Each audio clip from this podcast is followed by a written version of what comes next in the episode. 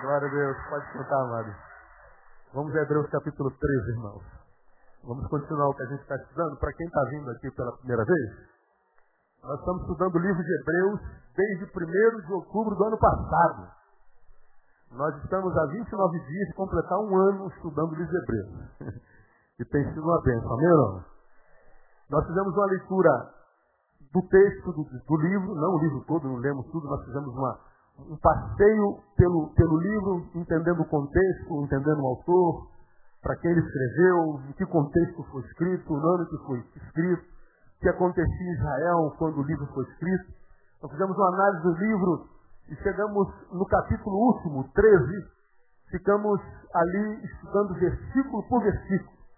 E chegamos ao versículo 15 do capítulo 13 de Hebreus, onde o autor diz que por ele, pois, ofereçamos sempre a Deus. Deixa eu abrir aqui. 15. Por ele, pois, ofereçamos sempre a Deus sacrifício de louvor, isto é, o fruto dos lábios que confessam o seu nome. Por ele, pois, ofereçamos sempre a Deus sacrifício de louvor, isto é, o fruto dos lábios que confessam o seu nome. Então nós aprendemos ah, para quem esse, esse, esse versículo foi escrito, junto com todo o livro, para os judeus convertidos que ainda não tinham a, a visão do que seria adoração no tempo da graça. Toda vez que um judeu adorava o Senhor, ele matava um cordeiro, ele matava um boi, ele matava um animal, porque o culto era sempre a, a, a oferenda da morte de um bicho. E aí agora o autor de Hebreus diz, olha gente, no tempo da graça a adoração é diferente. A gente não mata mais ninguém para adorar. A adoração é a oferenda da nossa própria vida. E agora toda adoração a Deus é por intermédio de Jesus. O sacrifício foi feito por Jesus. Então ele começa a falar sobre adoração, então nós falamos da adoração no contexto judeu. No contexto judeu. E aproveitamos porque a adoração faz parte da vivência do povo de Deus desde sempre. Nós começamos a falar um pouquinho sobre adoração no tempo contemporâneo, passando por, por Hebreus capítulo 13, e tomamos como exemplo, como arquétipo a ser estudado, 2 Crônicas capítulo 20. Então vamos a 2 Crônicas capítulo 20. E nós entendemos, portanto, já há alguns meses o que é adoração no povo judeu, naquele contexto, e aí trouxemos para o nosso contexto e começamos a falar um pouquinho sobre adoração. Tomamos, por exemplo, essa experiência que Josafá, que era rei de Judá, teve com todo o povo de Deus na presença de Deus. Naquela época, em todos os inimigos, os amonitas, os moabitas, os meunitas, os inimigos de Israel se reuniram para ver se de alguma forma eles conseguissem a vencer, vencer o povo de Deus que vinha conquistando todas as batalhas. Os inimigos se levantavam contra Israel e todos eles perdiam a batalha. Os inimigos se uniram formataram um grande, poderosíssimo exército e eles se levantaram contra Josafá e contra o seu povo. E aí, no versículo 12, Josafá diz, ó oh, nosso Deus, não julgarás, porque nós não temos força para resistirmos a esta grande multidão que vem contra nós, nem sabemos o que havemos de fazer. Josafá olha para aquele exército numeroso e diz, Senhor, nós não temos como encarar essa gente. Mas, mas anteriormente falando, no versículo, no versículo 3, diz o texto, então Josafá teve medo. Veja, o rei de Israel, poderoso em batalha, poderoso em, em, em guerra, o rei teve medo. Olhou para a circunstância e disse, olha, humanamente falando, eu não tenho como vencer essa gente. Essa batalha é para nós, Senhor. Logicamente, pela visão da lógica, está perdida. Agora ele diz nesse mesmo versículo 12, porém os nossos olhos estão postos em ti. Faz toda a diferença. Eu estou olhando, a, eu estou fazendo análise do meu problema e analisando humanamente falando, estou perdido. Mas eu não vou ficar aqui olhando para o problema, eu vou olhar para aquele que é maior do que o meu problema. Em vez de eu ficar falando para Deus o tamanho do meu problema, eu vou falar do meu problema qual é o tamanho do meu Deus. Foi o que ele fez. E aí ele, ele então recebe uma, uma palavra de Deus, lá no versículo 17, onde diz assim, nesta batalha não tereis que pelejar, pois tais ficar parados e veja o livramento que o Senhor vos concederá, ó Judá e Jerusalém. Não temais, nem vos assusteis, amanhã saíres ao encontro, porque o Senhor está convosco. 20. Pela manhã cedo se levantaram, saíram ao deserto de Tecoa, e ao saírem Josafá pôs-se em pé e disse, ouvindo ajudai vós moradores de Jerusalém, crede no Senhor vosso Deus, estareis seguros, crede nos seus profetas e sereis bem-sucedidos. Tendo ele tomado conselho com o povo, designou-se a gente cantar ao Senhor e louvá-lo, vestidos de trajes santos, e ao saírem diante do exército dizer, dai graças ao Senhor, porque a sua benignidade dura para sempre. Ora, quando começaram a cantar e a dar louvores, o Senhor pôs emboscadas contra os homens de Amon, de Moab e do Monte Seir, que tinham vindo contra Judá, e foram, diga comigo, desbaratados. Diga desbaratados. Diga assim para o irmão que está do seu lado, o mesmo Deus de Josafá é o teu. Diga beleza. Aleluia. É o Deus que transforma nossos inimigos numa barata, né, E barata a gente mata como? Quem sabe? Como é que a gente mata uma barata? Com o pé. E a Bíblia diz que os nossos inimigos estariam onde? Debaixo dos nossos pés. Isso é desbaratar os nossos inimigos.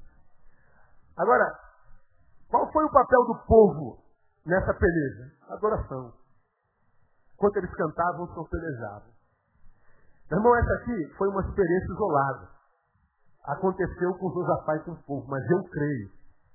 Porque a Bíblia diz que Deus habita no meio dos louvores que quando nós adoramos, alguma coisa sobrenatural acontece.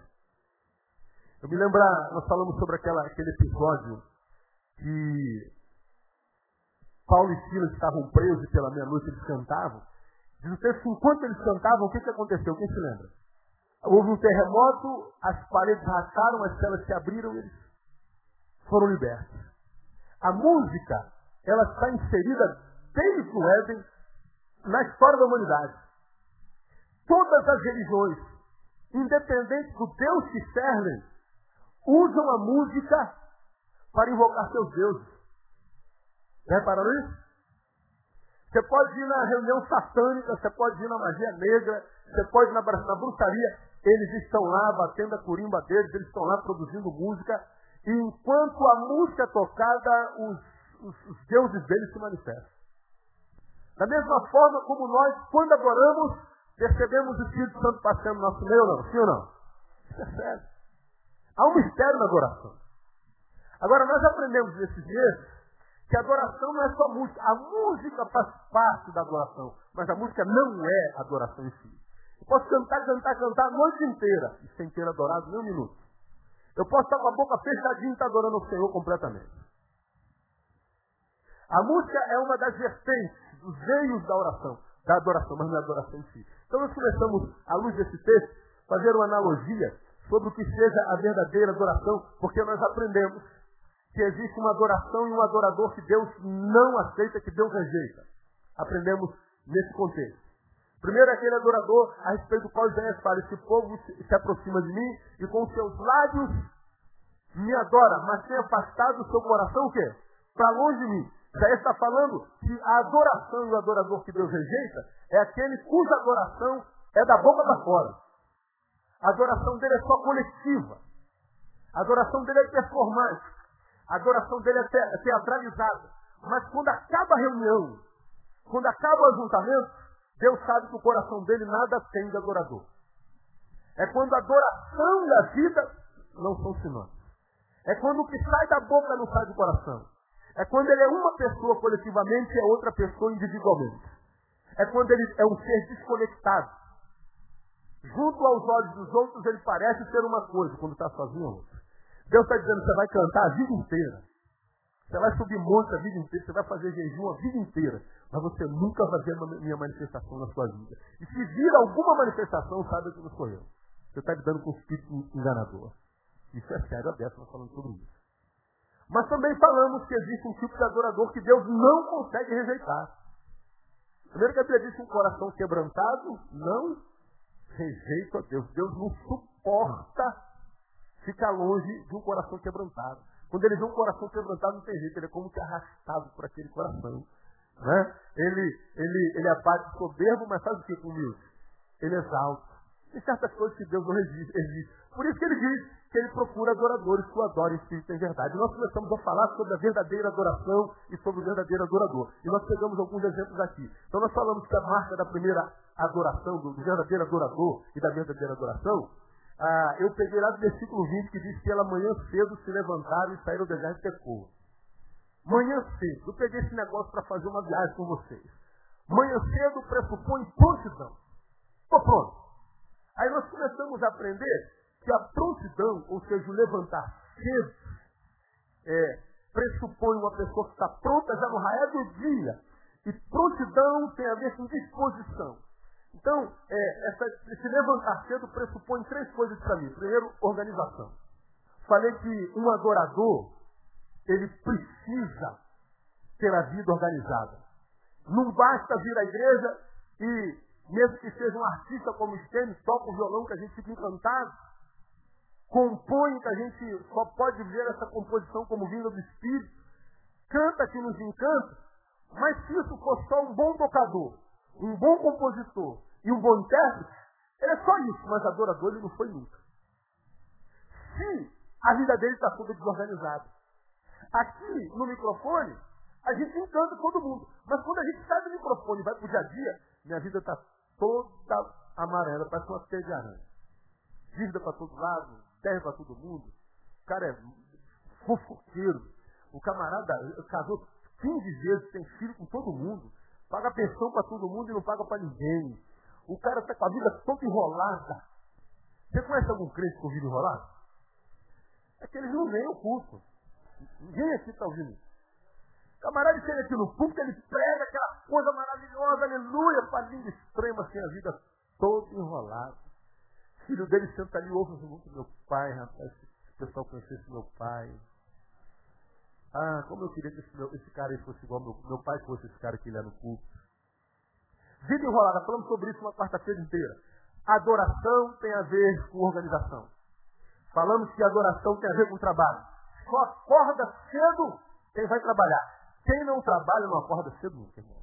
Quem não é chegado a trabalho, acorda às cinco, para meio-dia, todo dia. Esse acordar cedo pressupõe trabalho, pressupõe esforço. Aí nós aprendemos, quando nós falamos na quarta-feira sobre esse trabalho, ah, quem não gosta de trabalhar? O pessoal que tem um som do vagabundismo. Tem algum vagabundo aqui, não? Ó, também não vem à igreja. O vagabundo não vem à igreja, o desorganizado não vem à igreja. Os caras não, não ouve isso aqui nunca. A Bíblia quem não trabalha também, não come. Quem não gosta de trabalhar e come, está em pecado. Tinha que morrer de fome, irmão. Falamos sobre isso. Tem gente que não gosta de trabalhar, irmão. Mas não vou repetir isso aqui não, porque já falei. E aprendemos na quarta-feira passada que é, acordar cedo também, além de organização de trabalho, pressupõe vitória contra a preguiça. Falamos sobre preguiça na palavra. E falamos, vimos lá em Provérbios e Eclesiastes, toda vez que a Bíblia fala sobre preguiça, fala sobre, por causa do preguiçoso, o declínio da casa. Preguiça está intimamente ligado à degradação familiar. Pode estudar você vai ver então falei que um verdadeiro adorador, portanto, é alguém que cuida da sua família, tem a família em ordem e que tem a família como o primeiro campo missionário a ser alcançado. O adorador não prescinde da família. A Bíblia diz que se alguém não cuida dos seus, principalmente dos da sua casa, nega a fé e é pior do que o quê? Do que o incrédulo. Como é que está a sua família, irmão? Ih, pastor, vamos falar. Vamos dar rumo dessa prosa? Vamos. Pois bem, você vai entrar e sair da igreja a vida inteira. Enquanto não puser a sua casa em ordem, você vai continuar se decepcionando com Deus e vai ter que viver a vida de que alguém é, vai ter que mentir para si e para os outros, dizendo que vive uma vida vitoriosa em Deus. Todo mundo vai olhar para você e falar que homem abençoado, que unção tremenda, que pastor maravilhoso, que presbítero glorioso, que diaconiza, que obreiro maravilhoso. Quando ele ora, eu me arrepio todo. Mas você só vai ter a honra dos homens. Nunca o aplauso dos céus. Nunca. Porque na ordem do reino, primeiro vem a família, depois a igreja. Porque o pastor Neil vai viajar amanhã para Nova York. Domingo vai ter culto e vai ser uma bênção. E eu não estarei aqui.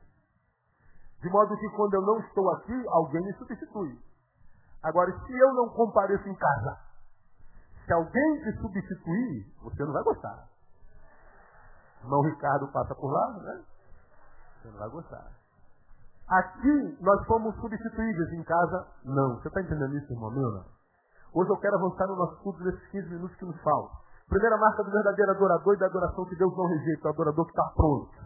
Pronto tem a ver com organização na vida, com trabalho, com vitória contra a preguiça. Segundo, adoração tem a ver com submissão. Tem a ver com obediência. O texto, embora Deus faça uma promessa no versículo 17, olha lá. Nesta batalha não tereis que pelejar, postai, ficai parados e veja o livramento que o Senhor vos concederá, ó Judá e Jerusalém. Quem não gostaria de ouvir uma promessa dessa toda vez que está diante de uma batalha, irmão? Ó Deus, eu estou passando pelo vale da sombra da morte. Aí vem aquele vozeirão, meio postai-vos, é, é, poste, fique parado, nessa peleja não tereis que pelejar, eu pelejarei com você. Pô, então, se o Senhor vai pelejar, não precisa fazer nada, vamos dormir. É isso que ele está dizendo? Não. Se de um lado ele diz que ele vai pelejar por mim, no restante do versículo, ele, ele diz lá o seguinte, não temais nem vos assusteis. Aí vem, uma, vem o quê? Amanhã qual é a ordem? Saíres ao encontro, porque o Senhor está convosco. Ele diz, nessa peleja não tereis pelejar, mas ainda assim, amanhã cedo, vão ao encontro dele. Esse texto me ensina que a adoração e o adorador que Deus não rejeita é a adoração e o adorador que obedece a voz de Deus. É o adorador que entende, já estudamos aqui, fizemos estudos de meses aqui, que nenhuma promessa de Deus na Bíblia é solta. Toda promessa de Deus vem com um senão para nós. Então eu ouvirei do céu, perdoarei seus pecados e sararei a sua terra. Tem na Bíblia essa promessa ou não? Mas se o meu povo que chamam pelo meu nome, se humilhar e orar, se arrepender dos seus pecados e buscar a minha face. Até o ídolo. Quando ele diz assim, e eis que eu estou convosco, quem pode terminar para mim? Todos os dias da sua vida, até a consumação do céu. Então o Senhor está conosco todos os dias. Mas ele diz, se vocês forem pregar o evangelho a toda criatura, batizando em nome do Pai, do Filho e do Espírito Santo. E eis que eu estou convosco todos os dias, até a consumação do céu. Você pode pegar todas as promessas da Bíblia, todas. Deus faz uma promessa, mas não exclui a minha participação. Lembra que você já aprendeu sobre isso aqui? A minha bênção, a promessa que Deus fez para mim, foi um saxofone. E o saxofone está lá. Estão vendo o saxofone dentro da sua, do seu case, sim ou não? Preto do lado da minha cadeira lá? Quem está vendo? Está vendo amém ou não? Não está vendo, não? Então, vou levantar. Quero que você veja a minha bênção. Olha a minha bênção aqui, ó. Quem está vendo a bênção do saxofone, diga amém. Pois bem, meu filho, eu vou lhe dar um saxofone. Lá está o saxofone. A minha bênção está lá. Aquele que fez a promessa não pode mentir. Sim ou não? Não pode. Está lá a minha bênção. Agora, se eu não sair daqui mesmo que a bênção lá esteja, eu vou tomar posse dessa bênção? Sim ou não? A minha bênção está lá. Mas o que eu tenho que fazer para tomar posse dessa bênção? Tem que me mover. Eu tenho que fazer a minha parte. Só que daqui para lá, não é tão plano o caminho sempre. Daqui para lá eu tenho que derrotar um, um Minotauro aqui, um Range Culture daqui, um Anderson Silva ali, um Vitor Belfort cá. Conhece esses caras? Não. Lutadores vale tudo, um Clayton, da nossa igreja aqui, até chegar lá. Só que, de repente, eu consigo derrotar o Minotauro, mas o Anderson Silva me, me arrebenta. Aí eu tenho que começar tudo de novo. Treina mais três meses, três anos. E vamos embora. Tu pega o Minotauro, não. Pega o Minotauro Brasil, que é demais também. Agora quem te arrebenta é o Minotauro, logo de primeiro. Aí você tem que voltar a treinar não sei quanto tempo. Aí você fica, mas Deus, a promessa não veio. Não, filho, a promessa está lá. O problema é que você quer que caia na sua mão. Você acha que eu sou teu servo. Eu não sou teu servo, eu sou teu Senhor. E o Senhor que eu sou é um Senhor que não quer te servir. E nem quer que você me sirva. Eu sou um Senhor que quero ter relacionamento contigo. Deus é um Deus de relacionamento, ele trabalha em par. Por isso que ele faz a analogia entre a relação da igreja e ele com a relação da noiva e do noivo. Quem é a noiva no relacionamento? Somos nós. Deus não tem relacionamento. Então, no relacionamento da noiva com o noivo, o noivo tem o seu papel e a igreja tem o seu papel, a noiva tem o seu papel. O problema é que a gente acha que a nossa participação na relação é só vir à igreja sentar o popozão aí e fazer meia dúzia de reza. Gente acha que o nosso papel é só vir aqui cantar um corinho, uma musiquinha, dar uma ofertinha. A gente acha que o nosso papel é, é, é, é subir um monte e, e, e, falar um reteté só. Não, não, irmão.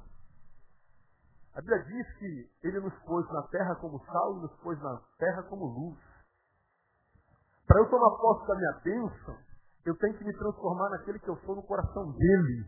Eu tenho que ser bênção. Eu tenho que obedecer a tua, a tua palavra. Eu tenho que salgar, eu tenho que iluminar.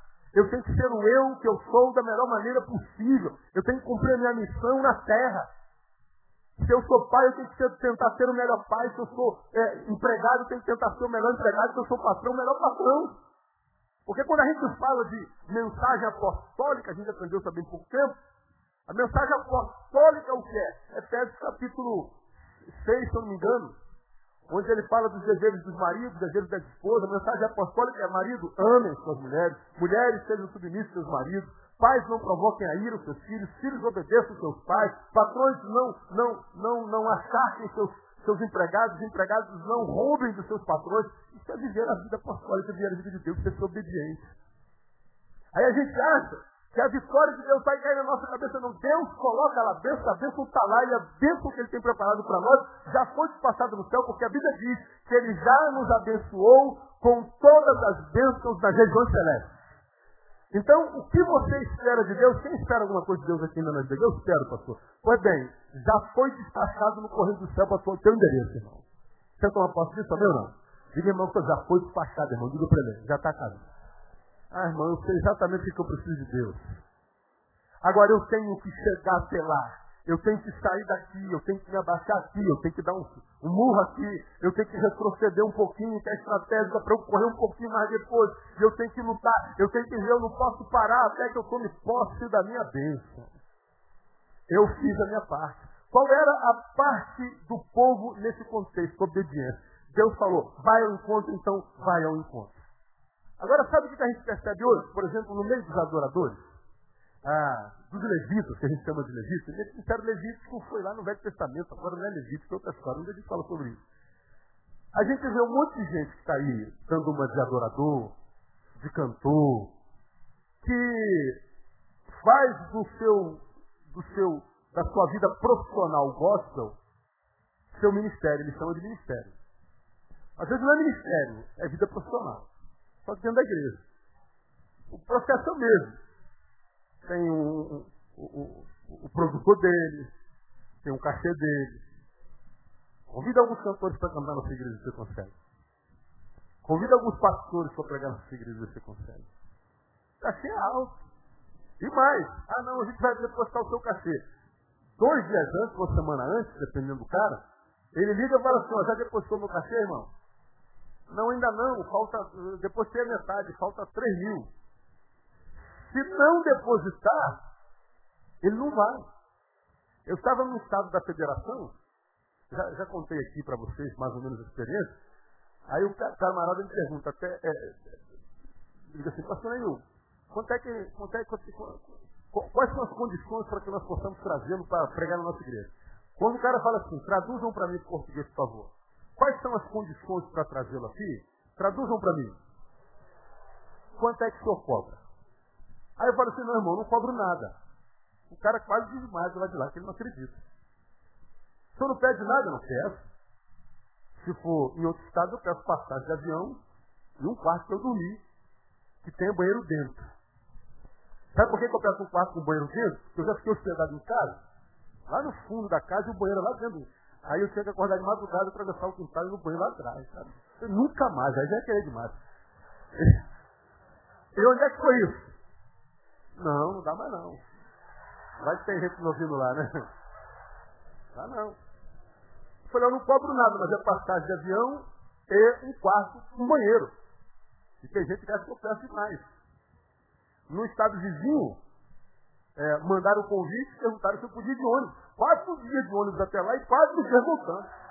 Eu falei, irmão, vou gastar quatro dias para ir, quatro dias para voltar para pegar um dia, não, não, tem, não tem tempo assim não. Pensei que se eu fosse mais humilde, vai te caçar, irmão. Ah, pô, já que te carrega. Agora quer que eu vá para. Como? Passar um mês viajando, o cara é miserável demais. Agora, nesse outro estado da federação lá no, lá no norte, aí o cara falou, quanto é que tu cobra, pastor? Eu não cobro nada não, irmão. Me dá passagem um quarto com banheiro para dormir. Aí o cara me botou no voo de 5 horas da manhã. Eu moro na Taquara, tenho que chegar uma hora antes. 4 horas da manhã tem que estar lá no Galeão. Amém, dando glória a Deus, com uma raiva danada, mas dando glória a Deus. Na volta me botaram no voo de 4 horas da manhã, tem que chegar 3 horas no aeroporto, que é mais barato, né? O passagem de 4 horas da manhã. Aí, não me dá nem, nem café que eu tomei no aeroporto, deu de oferta, deu nada. Não cobro nada, então tem razão. Agora, quando eu soube, o, Estênio, que o, o, cantor que cantou duas músicas com 6 mil reais, me deu uma raiva, rapaz. Eu estou almoçando e o cara fala assim, pô, ora por nós, porque é, até ontem nós não tínhamos dinheiro para pagar o cachê do cantor, o irmão do nosso, do nosso grupo fez um cheque de 2 mil para pagar o cachê dele todo. Falei, 2 mil de cachê, irmão? É. Não, não, pastor. É, 2 mil foi o restante, era 6. Aí eu falei assim, então vai ter uma oferta para mim, por uns 100 reais vai ter para gasolina, cara. Nem o café no aeroporto pagou, né? Eu não reclamo de não receber, eu já sou pago. Já tenho meu sustento. Não preciso de oferta de ninguém. Agora, quando a gente sabe que um cantor cobra 6 mil reais para cantar duas músicas, chegamos lá, a igreja cheia de pastores, pastores do estado todinho, foram para o congresso de jovens. Acha que os pastores todos da igreja foram para ver o cantor? Não foram por minha causa. Eu levei mais gente que o cantor. No dia seguinte tinha ninguém na igreja. Era eu o cantor, mais 15 jovens. Eu falei, pô, o cara ganha 6 mil reais. Merece, merece, merece, merece. Outra gente tem como pagar para o meu anúncio que não cobrir o seu salário. Agora, do que, que eu estou falando? É quando a gente cobra cachê para fazer as coisas. E mais, pega a maioria dos cantores que você conhece, Que estão vinculados a alguma igreja local. Muitos não são, não estão debaixo da autoridade de ninguém. Veja o versículo 20. Pela manhã cedo se levantaram, saíram do deserto depois, saíram, não, não, não. É, ouvirem ou ajudar, ó vós, moradores de Jerusalém. Ouviram o quê? Crede no Senhor vosso Deus, estareis seguros. Mas basta ouvir só a Deus? Não. Crede nos seus profetas e sereis bem-sucedidos. Ele está falando o seguinte, olha, não tem como não estar debaixo da autoridade. Não tem como viver carreira solo, nós somos chamados para ver uns aos outros. Nós precisamos, irmãos, dar satisfação a alguém. Nós precisamos estar debaixo da autoridade de alguém. Precisamos estar ligados a alguma autoridade. Para isso Deus colocou autoridade sobre, sobre, sobre o seu povo. Agora, eu sei que hoje é difícil achar uma autoridade, autoridade saudável. Só tem dois, mano. Por se inventar a tal da cobertura espiritual, a gente vê a relação de um chefe com o um empregado. Quando a gente fala estar debaixo da autoridade, não é pedir a bênção todo dia, não. Não é estar em dúvida qual ônibus vai pegar o bispo, qual, é, qual ônibus que eu pego. Bispo, caso com ele ou caso com ela. Bispo, qual roupa que eu uso? Uso uma vermelha. A gente tem uma relação, a gente vê nesse país, relação de ovelha com alguns pastores, parece a relação do, do, do, do discípulo com o seu guru. E a gente vê autoridade de poder, abuso de poder, e gente sendo cerceada na sua potencialidade. Porque o sujeito não consegue andar com seus próprios pés. A gente não permite que ele desenvolva o seu raciocínio e a sua possibilidade de evolução humana. Porque tudo o guru tem que dizer para ele. Ele se torna uma presa nossa, ele se torna um viciado em nós, ele se torna um dependente. Eu não estou falando desse tipo de pastoreio, não estou falando desse tipo de autoridade. Eu estou falando que como Deus nos criou e disse não é bom que a gente esteja só, é bom que nós estejamos debaixo de uma relação para a qual nós venhamos a dar satisfações. Porque senão nós vivemos carreira solo, e carreira solo é o maior perigo que o ser humano pode, pode viver. E para a gente terminar esse tópico aqui, eu quero, eu quero mostrar a você algumas realidades muito, muito, muito interessantes a respeito disso, e eu já estou terminando. Quer ver uma coisa? Abra sua Bíblia em 2 Coríntios capítulo 5. Me dê cinco minutos e eu termino. Do que, que eu estou falando? Temos que estar ligados a uma árvore. Temos que estar ligados a um ministério. Temos que estar debaixo da autoridade, de uma autoridade espiritual do homem de Deus, da mulher de Deus. Crede nos meus profetas e estareis seguros. Difícil é achar profeta, mas ainda há profeta nesse país, irmão. Você pode ter certeza disso. Quando a gente vê 2 Coríntios capítulo 5, é uma realidade para você, começamos a ler do versículo 17, é um versículo que todos nós conhecemos de qual saltear. Pelo que se alguém está em Cristo, leiam para mim. Nova criatura é, leiam. Velhos já passaram, esse que tudo se fez Todo mundo conhece esse versículo. O versículo 18, você conhece? Mas todas as coisas provêm de Deus, que nos reconciliou consigo mesmo por Cristo. E nos confiou o quê? Leia para mim. O ministério do quê? Da reconciliação. Vamos continuar lendo. Pois que Deus estava em Cristo reconciliando consigo o mundo, não imputando aos homens as suas transgressões. E nos encarregou do que? Leia para mim. Da palavra da reconciliação. Diga para mim, o que é reconciliar? Entramos em litígio. Não quero mais saber de você. Estamos separados. O que é reconciliar? É isso aqui, por acaso? Isso é reconciliação? É isso. Trazer de volta a conciliação que tinha sido quebrada. A Bíblia diz que, por Cristo, ele reconciliou o homem a Deus. Ele é a ponte.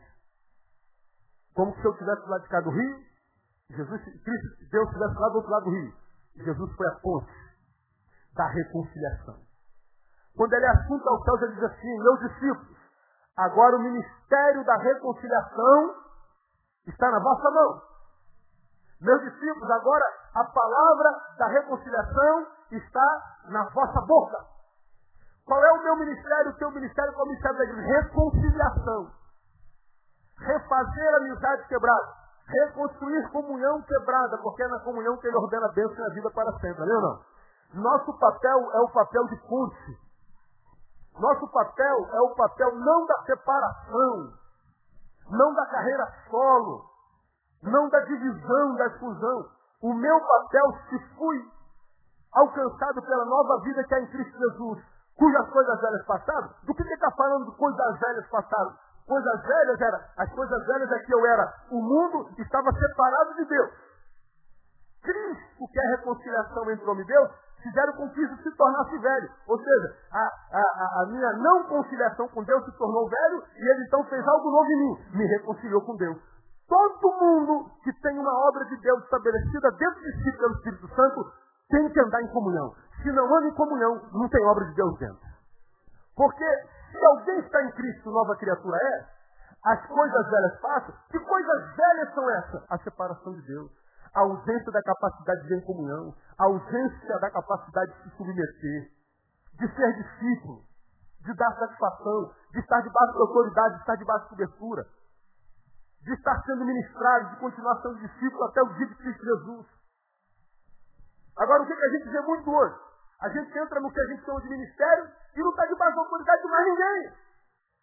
Eu não preciso mais de conselho, agora eu sou ministro. Olha, meu irmão, diz que eu, como pastor, não tiver um pastor com quem eu possa conversar, eu caio e incorro num texto que é gravíssimo, que todos nós já aprendemos. E aqui eu termino. Vamos a, a, a 1 Timóteo capítulo 3. Passa um pouquinho com a Bíblia. Quando ele fala sobre os desejos dos bichos, dos diáconos, dos ministros, e a gente sabe que no Novo Testamento o sacerdócio é sacerdócio universal. Ele nos chamou de nação santa e sacerdócio real. Todos nós somos sacerdotes. Quando a gente canta aquela música da Aline Barros, acho que é da Aline Barros, não sei se às vezes nós quer. Sonda-me, Senhor, e me conhece. Quebranta o meu coração. Como é que mais? Transforma-me conforme a tua palavra. E enche-me até que em mim se ache só ti, então usa-me, Senhor. Usa-me como? Como um farol que brilha à noite, como ponte sobre as águas, como abrigo no deserto como flecha que acerta o alvo.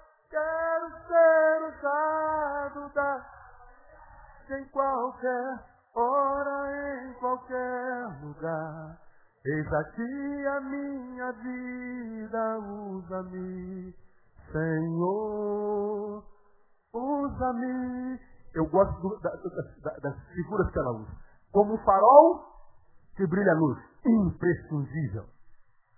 Como ponte sobre as águas, imprescindível. Como flecha, para que, que uma flecha serve se ela não estiver no alvo? Imprescindível. Quando Deus diz que nós somos aqueles para quem Ele entregou o ministério e a palavra da reconciliação, o meu papel é ser ponte entre Deus e os homens. É ser ponte entre os homens e homens. O meu papel é aprender a falar em línguas.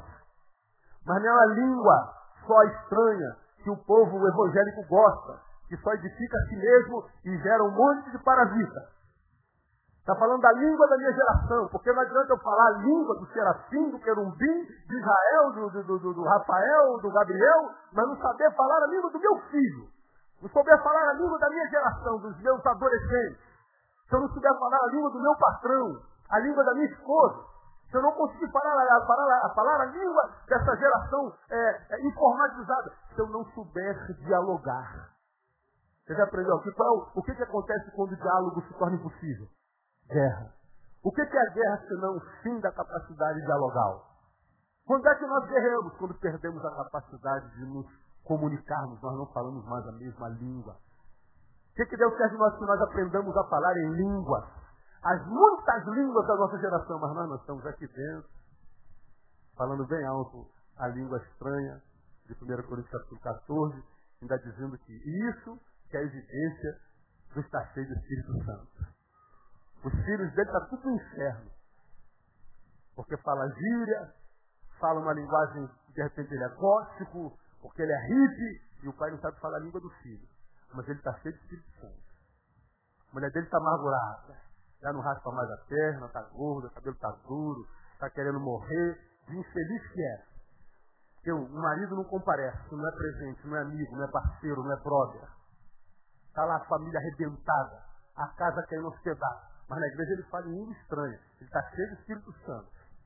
Ele acha que é pelos, pelos dons que os conhecereis. Riscou da vida que não é pelos dons que os conhecereis, é pelos frutos. Então, quando o Senhor diz assim, ó, eu vos confiei a palavra da reconciliação, você tem que chegar entre duas pessoas que já não conseguem falar mais a mesma língua e você tem que ser um intérprete. Esse é o papel do conselheiro. Você está com o seu relacionamento rompido com o seu melhor amigo. Vocês não se entendem mais, tem que aprender a falar a nova língua do amigo.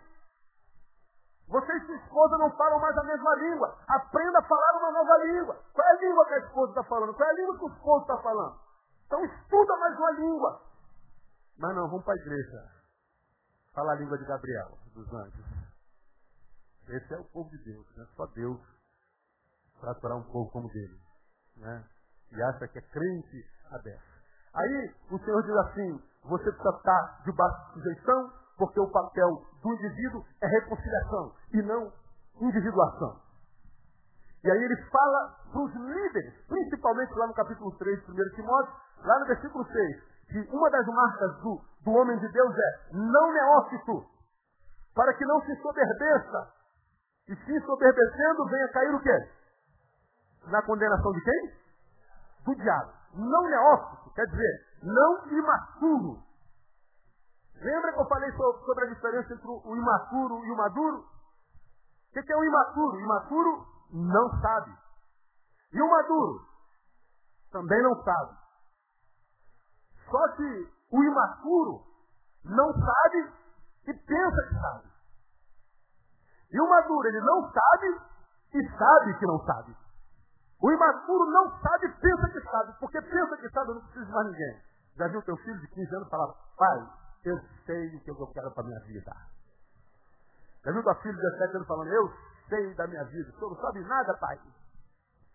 Eu sei o que eu sabe, sabe onde é que você aprendeu? Só se foi outra reencarnação. Porque com 15 anos, meu irmão, me diga o histórico que você já sabe onde é que você aprendeu. Aprendi com meus amigos na escola. E seus amigos aprenderam aonde? Com as famílias deles tudo desbagaçadas. órfãos de pais vivos. Da onde vem a transferência? Só que o maturo ele não sabe e pensa que sabe. Quando nós achamos que amadurecemos o Evangelho, e já não precisamos mais de pastores, não precisamos mais estar debaixo de liderança, não precisamos ser de igreja nenhuma, você está dizendo assim, eu sei, eu sou um homem maduro. Vai falar como Pedro, Senhor, eu estou pronto a ir para a cadeia por ti e a morrer por ti. Jesus fala assim, Pedro, seu mané, você está dizendo que morre por mim, mas hoje, antes do galo cantar, você não vai me negar não só uma vez, não, você vai me negar três vezes, seu trouxa. De jeito nenhum. O galo cantou e tinha negado Jesus três vezes. E o final do imaturo, que acha que é maduro, que acha que pode caminhar sozinho, é o final de Pedro. Chorar amargamente. Cair na condenação do diabo. O que, que o imaturo do diabo quis? Subir acima do trono de Deus. Quem quis subir acima do trono de Deus acabou sendo lançado nas partes mais profundas do inferno. O fim do soberbo é a solidão e o fosso. O fim do imaturo que pensa que é maduro e que pode caminhar sozinho porque não precisa de comunhão é sempre a solidão e o fosso. É para onde você está indo sem saber, caso não esteja debaixo da autoridade, não esteja debaixo de comunhão. Irmão, confiar no nosso coração é um engodo. Comecei o culto falando sobre isso. Por mais santo que nós sejamos, lembra que a glória e a santidade que Deus gera em nós está dentro do vaso de barro. Você pode ser um santo varão de Deus, uma santa varoa de Deus, mas é feito de barro. E nós não podemos caminhar sozinhos. Qual é o adorador que Deus abençoa? Qual é o adorador que Deus não consegue rejeitar e que Ele procura? É aquele adorador que não deixa de ser discípulo jamais. Ele continua aprendendo todo dia, o dia todo, a vida inteira, até o dia de Cristo Jesus. Não abre mão de estar debaixo da autoridade do homem de Deus, da mulher de Deus, em comunhão com o povo de Deus, porque Deus é quem disse, quão bom e quão maravilhoso é que os irmãos vivem em comunhão. Quando eu vivo sozinho, eu estou dizendo, Deus, teu, teu diagnóstico está equivocado. Eu posso viver sem comunhão. Não é tão maravilhoso assim. Não é tão suave assim. E aí, quando a gente se separa, acho que não precisa de ninguém, porque amadureceu demais. Agora fiz teologia, estou fazendo seminário de teologia, pastor. Estou no segundo período. Já comprei até as institutas de Calvino. Alguém disse para mim essa semana. Pastor, só preciso conhecer as institutas de Calvino. É mesmo? É muito engraçado, cara. É muito engraçado. Quem escreveu? Quem foi que escreveu? Quem sabe que eu não sei, pastor? Falou, falou que eu preciso conhecer as institutas de Calvino, eu não sabia quem escreveu. É igual perguntar a você, qual é a cor do cavalo branco do Napoleão? Posso pensar, pastor? Pode. A gente vai fazendo umas tatuagens de letra no cérebro e vai achando que a gente já tem letra demais. Eu já tenho letra demais, não preciso da letra desse cara, daquela menina. Quem não tem letra de uma fala assim, a letra mata. Paulo diz, de que letra ele está falando? Pelo amor de Deus, não é da letra da faculdade, não é da letra da vida, não é nada, tem nada a ver com essa letra que você está falando, o seu príncipe, que não gosta de estudar. Não é dessa letra que ele está falando, não tem nada a ver com essa letra. Então, amado, deixa uma coisa para você. Deus está procurando adoradores. Quem quer ser achado por Deus? Eu quero ser achado, pastor. Então, trata de se transformar num adorador verdadeiro. Adorador verdadeiro não é só quem vem à igreja todo dia. Não é quem vive no monte, não é quem vive fazendo jejum não é quem dá oferta maior, não é quem usa terno e gravata, não quem não raspa a perna, nem quem usa costa. Adoração é muito mais do que isso, é estilo de vida. Tem a ver com prontidão, com acordar cedo, tem a ver com colocar a minha vida em ordem, aquela vida que ninguém sabe que eu tenho, mas Deus sabe que eu tenho. Ninguém sabe da minha vida particular e subjetiva. Deus sabe e o diabo também. Isso é que é perigoso. Então não adianta eu só vir para a igreja, botar roupa de crente, falar língua de crente, e achar que Deus está me aceitando, não. Você está sendo aceitado pelos aceitos pelos fariseus, por Deus não. Adoração que Deus não rejeita é adoração de gente que não tem medo de trabalho. Gente que vence a preguiça, que investe na família. Gente submissa.